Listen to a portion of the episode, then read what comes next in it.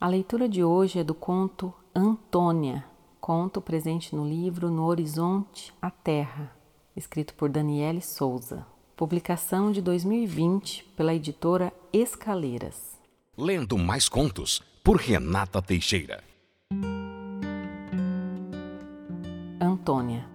Antônia, em frente ao túmulo número 10, isso, segundo o itinerário sugerido, posso ler. Aqui descansa Dona Remédios de Escalada, esposa e amiga del General San Martín, 1823. Ao contrário do dia anterior, faz calor e o céu está ensolarado. Não precisei de casaco e caminhei tranquilamente do hotel até o cemitério. As ruas aqui são cheias de pequenos comércios que se seguem às dezenas, compondo uma imagem bem peculiar para o bairro com seus produtos expostos nas calçadas, empilhados em caixas de madeira, formando elas mesmas, assim, ao pegar da mão, vitrines. Além dos mercadinhos, nessa parte da cidade, vejo diversas lojas, restaurantes, cafés estilo parisiense e lojinhas que me lembram brechós vintage. Não é difícil também encontrar pelo caminho, passeando com seus donos em coleiras coloridas, cachorrinhos que cabem na palma da mão. Mas diante do túmulo de Dona Remédios, me dou conta de que sei pouco. Sei que seu esposo, o famoso general San Martín, contribuiu muito para a independência dos países da América Latina. Mas não sabia até o dia de hoje, aqui, em frente ao túmulo de Dona Remédios, que esse personagem histórico tivera uma esposa e queria encontrar bem aqui, debaixo dos meus olhos, em sepulcro austero, seus ilustres restos. Muitos visitantes da Recoleta fazem uso de um guia que indica os principais túmulos para visitação. O guia possui um itinerário sugerido que nos informa. Descansam na Recoleta os protagonistas mais relevantes da história argentina políticos, militares, estadistas, exploradores, sacerdotes, caudilhos, escritores, poetas, esportistas e artistas jazem aqui em seu silêncio testemunho, tributado hoje pela presença de milhares de visitantes, tanto argentinos quanto estrangeiros, que desfrutam de uma criação humana certamente magnífica. Cada guia com esse itinerário sugerido custa 30 pesos. Não posso dizer se isso é caro ou barato. Depois de uma rápida busca por seu nome na internet, descubro que Dona Remédios Escalada casou-se com San Martin aos 14 anos de idade e que morreu tuberculosa aos 26. Entretanto, antes de sua morte prematura, teve sua única filha de nome Mercedes Tomasa. Mercedes não está enterrada na Recoleta.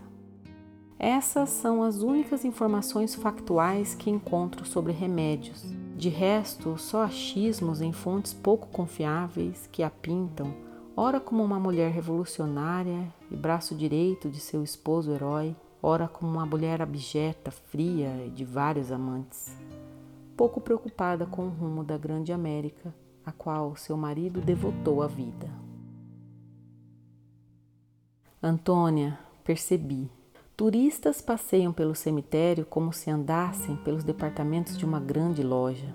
Não sou muito diferente. Vaguei pelos túmulos hoje tirando fotos das grandes estátuas de mármore que ornam alguns jazigos, como um São Miguel Arcanjo com asas pontiagudas e vestes santas em um túmulo que não registrei e que por isso agora não posso identificar para você.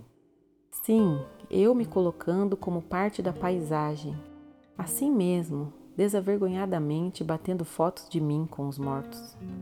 Nessa foto que te mando, por exemplo, estou ao lado de uma escultura que, se você reparar bem, mostra um homem que posa com um molho de chaves, uma regadeira e uma vassoura, acompanhado da inscrição que diz: Davi Aleno, cuidador desse cemitério, 1881-1910. Dos muitos relatos que bricolam a história do cemitério da Recoleta, a de Davi Aleno é, ao mesmo tempo, mórbida e intrigante, e reparto com você o que descobri. Contam que Davi, italiano de nascença, trabalhava no cemitério e por ele tinha fascínio. Sempre deixou claro a quem quisesse ouvir suas histórias de que, quando morresse, seria ali enterrado e já estava fazendo economias para comprar um lote em solo tão sagrado.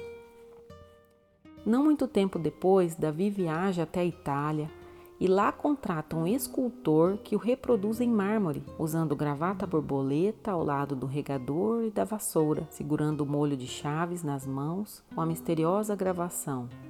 Davi Aleno, cuidador deste cemitério, 1881-1910.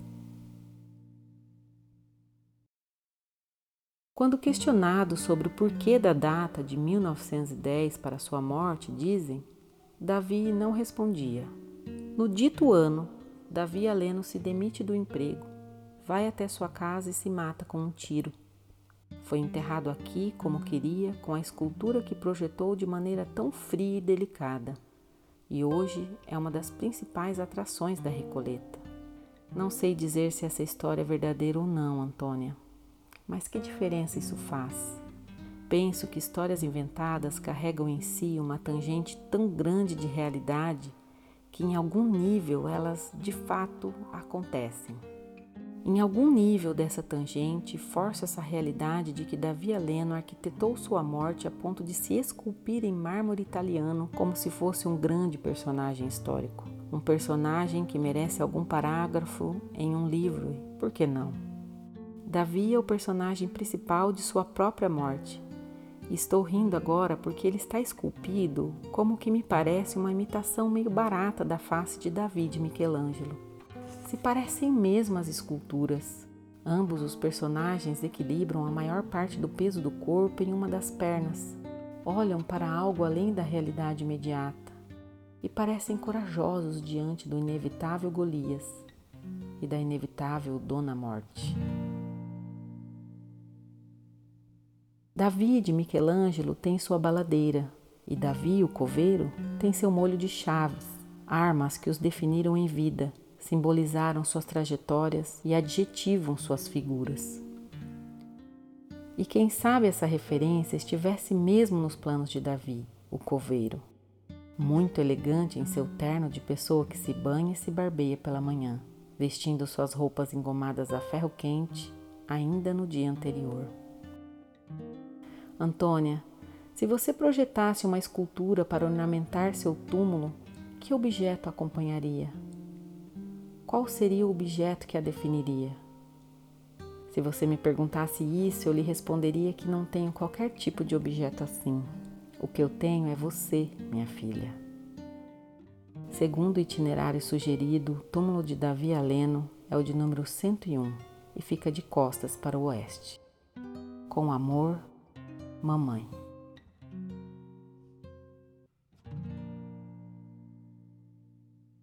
Seu pai empurrou alguns papéis sobre a mesa e, sem olhar para eles, foi direto para a cozinha. Antônia já sabia. No meio daqueles papéis devia ter alguma carta ou cartão postal de sua mãe. Nos últimos meses, recebia dela longas cartas com descrições misteriosas, de pouco sentido e meio enfadonhas, de lugares que ela tinha visitado ou que queria visitar. Outras vezes eram cartões postais com duas ou três frases similares às cartas. Pouco faziam sentido para Antônia, que sempre procurava neles ou uma causa, um pedido de desculpas, mas só encontrava um pedaço desconhecido de sua mãe ali refletido naquelas palavras indesejadas, porque eram palavras que não diziam o que Antônia queria ler. Aquilo tudo se juntado, e era muita coisa, porque a cada semana Antônia recebia duas ou três cartas daquelas, formaria um pequeno manual de Olha como é doida minha mãe, gente, olha só. Um manual de como minha mãe passou de mãe a eremita, sem causa aparente, me deixando aqui, sem saber de nada, sem desculpa alguma. Mas que bela bosta de mãe, gente. Daria um ótimo manual, mãe. Parabéns. Na primeira semana depois que sua mãe abandonou, Antônia receberia uma carta e uma foto. A carta fazia um passeio pelo que Antônia entendeu ser um cemitério famoso de Buenos Aires. Só nessa carta é que Antônia descobriria para onde sua mãe tinha fugido. Junto à carta vinha uma foto sem muito foco de uma espécie de jazigo de um tal Davi, não sei das quantas. Porque Antônia mal chegou ao final da leitura e jogou a carta no chão. E ela ficou bolando por ali, entre outros papéis e poeira, até que ela resolveu dobrar a carta e guardar em uma das gavetas, porque, bem, não sabia por quê. Talvez porque, de vez em quando, sentia saudades dela, saudade de sua mãe, e talvez as cartas pudessem ajudar a matar essa saudade. Não sabia por quanto tempo ficaria sem encontrar com ela. É, talvez. A fotografia que acompanhava a carta mostrava sua mãe ao lado desse jazigo estreito. Ela fazia uma espécie de careta, mas Antônia sabia que aquilo era um sorriso porque sua mãe sorria daquele jeito mesmo, fazendo careta como se ser feliz doesse em algum lugar. Olhando para a foto repetidas vezes, passou pela sua cabeça de quem poderia estar morta era sua mãe, e não o pobre coitado do coveiro que devia ser doido, né? Se matar para ficar famoso na Recoleta. Que história maluca é essa? Antônia. Depois de ter terminado o meu mais recente passeio pela Recoleta, Sentei-me em um restaurante recém-inaugurado que fica em frente ao cemitério. As mesas de madeira, sob tendas estilos navio, um projeto meio Itália no verão, meio Riviera Francesa, sabe, filha? Na minha infância fui muito pobre e a pobreza me acompanha nesses momentos de descoberta. Não minto que me senti uma intrusa naquele lugar. Também senti que alguém teria o poder de sair de onde estava sentado vir até a minha mesa tirar essa minha máscara de mulher que sabe o que está fazendo, me expor, expor minha falta de qualquer coisa, porque sempre acho que me falta algo, me enxotar dali rasgando minhas roupas e assanhando meu cabelo. Ao passo que ninguém ao redor me ajudaria, pelo contrário, ririam de mim para logo depois me esquecerem. Primeiro pedi um chopp grande e um mix de carne com batatas. Aqui, carne com batata é algo como feijão com arroz para nós mas já devo ter mencionado isso antes. Depois do chopp, pedi uma garrafa de vinho. Uma garrafa, isso mesmo. Garrafa, não taça. Quem sabe um dia você pergunte ao seu pai o motivo. Ele saberá responder. Mas foi isso mesmo, uma garrafa inteira, só para mim. É estranho se sentir tão feliz a poucos metros do reino da melancolia. Eu fiquei feliz com meu chopp, meu vinho, minhas batatas, olhando para as pontas dos jazigos que fisgavam o céu, ultrapassando o muro da recoleta. Senti cheiro de morte. O cemitério emana cheiro de putrefação, foi o que pensei na hora. Cheiro de morte antiga, de roupa puída, de madeira de caixão, de terra revirada. Cheiro do que está por vir. Mas pensando agora, talvez tenha sido só o vinho. Eu fiquei feliz, mesmo estando tão longe de você. Nesse dia dormi sozinha, chorosa e bêbada por tudo que escrevi acima. Espero que sinta. Mas hoje choveu. Choveu muito e a feirinha de Santelmo não resistiu e se acanhou. As barraquinhas fechadas em seus donos escondendo as cabeças nos capuzes das roupas. Diferente de nós aqui, as pessoas enfrentam a chuva. Elas jogam os capuzes por sobre as cabeças e ficam resilientes, ou simplesmente continuam andando como se nada tivesse acontecendo, estejam com guarda-chuvas ou não. Sempre me questionei porque quando chove em Natal duvidamos da chuva e saímos perguntando até para desconhecido: Isso é chuva? Acho graça. Ao menor sinal de chuvisco não sobra ninguém na Prudente de Moraes. Deve ser nossa memória coletiva que ainda nos aflige, porque, mesmo não vivendo diretamente do ciclo delas, não a desafiamos, as comemoramos com espanto. Por fim, entrei no mercado e quis levar assim de cara dois andares de roupas usadas, bibelôs, totens, incensos, fotos antigas de gente desconhecida, óculos Ray-Ban falsificados, bolsas, roupa íntima, peixes variados, frutas e verduras, cafés, pôsteres, adesivos, carnes e batata, caixa de fósforos decoradas, artesanatos em pedra, sebos, vinis e ouro. muito ouro. Principalmente nessa lojinha decorada de cima a baixo de joias e semijoias e, penso eu, muita bijuteria também em pulseiras e colares e anéis e tudo isso girando ao redor de nossas cabeças, porque os colares e as pulseiras e os anéis ficavam suspensos em pequenos arames presos ao teto, formando uma cortina ininterrupta de preciosidades. O dono da lojinha era a emulação perfeita de um mafioso no formato cinema dos anos 1950, com a unha do mindinho crescida e anéis no restante de todos os seus dedos. Sentado debaixo do pórtico de entrada de sua loja, ele parecia parte da decoração. Tinha um bigodinho e, apesar de ser um homem enorme, muito alto e bem acima do peso com os prováveis compradores de sua mercadoria, falava baixo e era meio desconfiado, apesar de todos os outros comerciantes do mercado serem simpáticos com ele e vice-versa.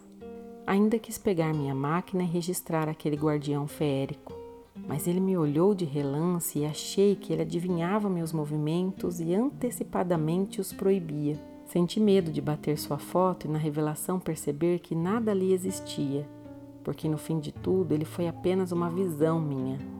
Nada poderia garantir que tal pessoa existisse naquela lojinha do segundo andar do mercado de Santelmo. Acabei indo embora dali sem nada e sentei-me para almoçar em um restaurante em frente. Massa italiana.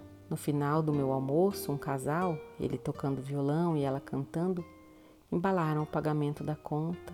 Eu já estou um pouco bêbada de novo. Com amor, mamãe.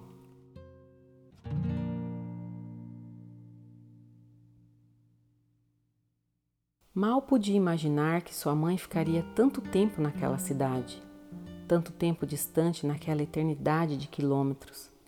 Em alguns momentos pensou ter visto arrependimento nas cartas, surto, loucura, algo que indicasse um fim em algum momento pensou que seu pai faria uma campanha para trazer de volta a mãe de sua filha, que compraria passagens, iria até Buenos Aires pegar Agostina pelo braço e trazer, nem que fosse à força, aquela mulher indecifrável e dizer que era lá. Lá era sua verdadeira casa. Em algum momento pensou que ele voltaria choramingando perdão, pedindo para retomarem de onde havia tudo parado desde sua saída. Mas nada disso aconteceu e os dias, meses, anos passaram e o que não passava eram aquelas cartas semanais, fotos dela com aquele sorriso dolorido e diversos cartões postais. Durante muito tempo, Antônia leu, depois deixou de ler, quer dizer, sempre lia, mas deixava as cartas por ali de vez em quando, por ali em cima de qualquer móvel, por debaixo das contas, dobrada dentro de um vaso socada de qualquer jeito em uma gaveta. Se forçava a esquecer, era seu truco, mas acabava lendo.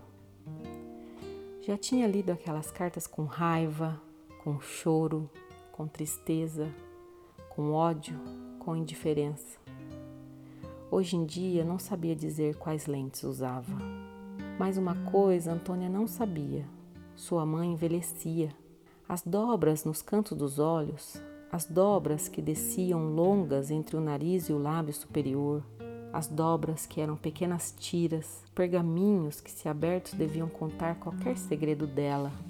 Mas Antônia já não se importava. Antônia também tinha lá seus grisalhos na alma. Em sua última carta, Agostina surpreendeu. Pedia que a filha a fosse visitar. Vamos, venha, já está na hora. Antônia leu aquele pedido boquiaberta. Ela deve ser meio pirada mesmo, sabe? O que ela acha que vamos fazer? Jantar juntas em Porto Madeiro? Não sinto mais raiva dela, não, só sinto esse rebuliço. Vai então, Antônia. Pega logo essa passagem e vai, porque teu pai já recomeçou. Recomeça tu também. Já tá no tempo, porque aí tu faz a pergunta olhando nos olhos dela. O que te pode acontecer de pior? Desculpa dizer, mas a distância já está posta. Não, eu não vou não, Agostina. Agora não dá. Então, filha, manda uma foto sua. Manda uma foto sua sorrindo para mim, porque não sei se teremos outra vez isso. Augustina. O guia ainda custa 30 pesos. Antes de visitar o cemitério, entrei na sua capela e rezei. Não acredito em Deus, mãe. Não me leve a mal, mas acredito na energia de uma oração. É como entornar mantras, é como cantar alto In Your Eyes, do Peter Gabriel.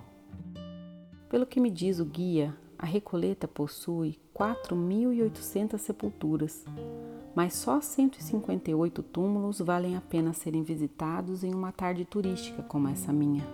Alguns desses túmulos são registrados como monumentos históricos nacionais da Argentina, mas isso você já deve saber. O que eu não sabia é que o túmulo de Maria Eva Duarte, entretanto, não possui essa classificação. Ele é o número 26, segundo o itinerário sugerido, de difícil acesso, estreito e austero, feio em comparação com os luxuosos jazigos ao redor. Não nego que fiquei surpreendida com essa constatação, Através do guia, fico sabendo também que o cemitério da Recoleta foi inaugurado no dia 17 de novembro de 1822, constituindo-se no primeiro cemitério público de Buenos Aires e posteriormente no monumento histórico-artístico mais relevante do país. O guia ainda diz: seus dois primeiros moradores foram o menino negro liberto João Benito e a jovem Maria Dolores Maciel. Nenhum desses dois túmulos históricos fazem parte dos 158 sugeridos no passeio. Esmoreço. Não por isso quer dizer também. Esmoreço por tudo. Não sei jogar esse seu jogo, sabe? Esse jogo labiríntico com as palavras de falar, falar e falar e nada dizer do que interessa. Estou em Buenos Aires há quatro dias, hospedadas no Chateau Park Plaza, não muito longe do seu endereço. Resolvi bater a foto que me pediu aqui mesmo, nessa cidade que me separa de você há tanto tempo. Não espere sorrisos, entretanto. Na primeira foto, tentei replicar aquela sua primeira foto que veio anexada naquela sua primeira indecifrável carta. Estou em frente ao jazigo de Davi Aleno e em nada acho sua figura parecida com a Davi de Michelangelo, como você me fez pensar por tantos anos. Apesar de que sim, ele está bem vestido e, sem dúvidas, orgulhoso de ter sido um coveiro que não foi surpreendido pela morte. Foi ele quem a pegou de surpresa, pelos calcanhares. Me leve daqui, dona Morte, que vão me enterrar na Recoleta depressa. E aí, um tiro certeiro na cara. Mãe, não quero ser enterrada. Tenho medo de terminar como Rufina Cambaceres, jazigo número 27, segundo o itinerário sugerido ou ficar na memória das pessoas de maneira tão melancólica como Liliana Crociati, jazigo 29, segundo o itinerário sugerido. Não penso muito na morte, na verdade, pelo menos não tanto quanto você. Nenhuma das centenas de cartas que você me escreveu ao longo desses anos trazem qualquer sinal de alegria. Nenhuma delas. Como assim pedir que logo eu, pose sorrindo em uma foto, mas não acho que você precise se desculpar ou que deva se sentir culpada de algo. Eu perdoei você há muito tempo e você devia fazer o mesmo. Só não peça para sorrir, porque daí eu já não consigo. Eu sorrio, se sorrio, pareço com você. E não é que isso me incomode, mas sorrimos iguais, entende? Como se ser feliz doesse em algum lugar. Acho que não nascemos para sorrisos e tudo bem ainda podemos ser felizes do nosso jeito. Preciso só entender que jeito é. Na segunda foto eu não apareço. Resolvi bater no mercado de Santelmo. E apesar da carta sobre a chuva, aquela que começa assim: Depois de ter terminado meu mais recente passeio na Recoleta, lembra dessa? Enfim, mesmo essa carta tendo sido enviada anos depois da primeira, achei que de uma maneira muito estranha elas tinham uma conexão foram as duas únicas cartas que poupei. O tempo não te mudou e sua vida parece uma linha retíssima. As cartas dão essa ilusão. Sei que não é. Você podia me explicar os buracos que atragaram. Eu cresci e agora posso entender. A segunda foto é de um açougue, mas pelo que pude apurar, há um tempo era a loja de Juan Quiroga. Muitos aqui se lembram dele o cara esquisito das joias e bijuterias. Me disseram que ele era contrabandista ou coisa parecida, que ficou pouco tempo por aqui, mas que marcou um período do mercado. Você fez bem em não bater uma foto dele naquele dia. Morreu, coitado, infarto fulminante. Ele não era um ser espectral como você deu a entender na carta e que daria uma ótima história para Ricoleta. Não. Ele não era um guardião de uma loja mágica vindo direto dos filmes de Miyazaki. Não, não. Ele só tinha o um rabo preso mesmo, com a polícia. Eu mesma coloquei essa carta na sua caixa de correios, carne e osso, andando por essas ruas com seus mercadinhos e cachorrinhos que cabem na palma da mão. Seu prédio tem fachada elegante, mas tudo parece meio decadente nele. É uma impressão despeitada essa minha? Pode ser sincera. Quando você pegar a carta, ler a carta e vir as fotos, eu devo estar tomando um café no bar do hotel. Eles fazem um cappuccino bem gostoso aqui. Quando você pegar essa carta, enquanto você estiver lendo a carta e vendo as fotos, eu devo estar me engasgando de nervosismo, olhando para a porta de entrada, esperando que a qualquer minuto você possa vir me ver, porque definitivamente eu não vou fazer um movimento sequer de bater em sua porta ou tocar sua campainha, porque isso você me deve. Eu fiz o mais difícil, mãe. Tenha um pouco de compaixão e faça esse trajeto curto, porque pelo menos isso acho que mereço, já que estou aqui te esperando. Te esperando há tanto tempo. E essa distância enorme entre nós não vai acabar aqui, na rua Talcahuano, número 1253. Não vai. Ao menos isso, mãe, você me deve. Ao menos isso. Eu não sei o que posso fazer além. Com amor, Antônia.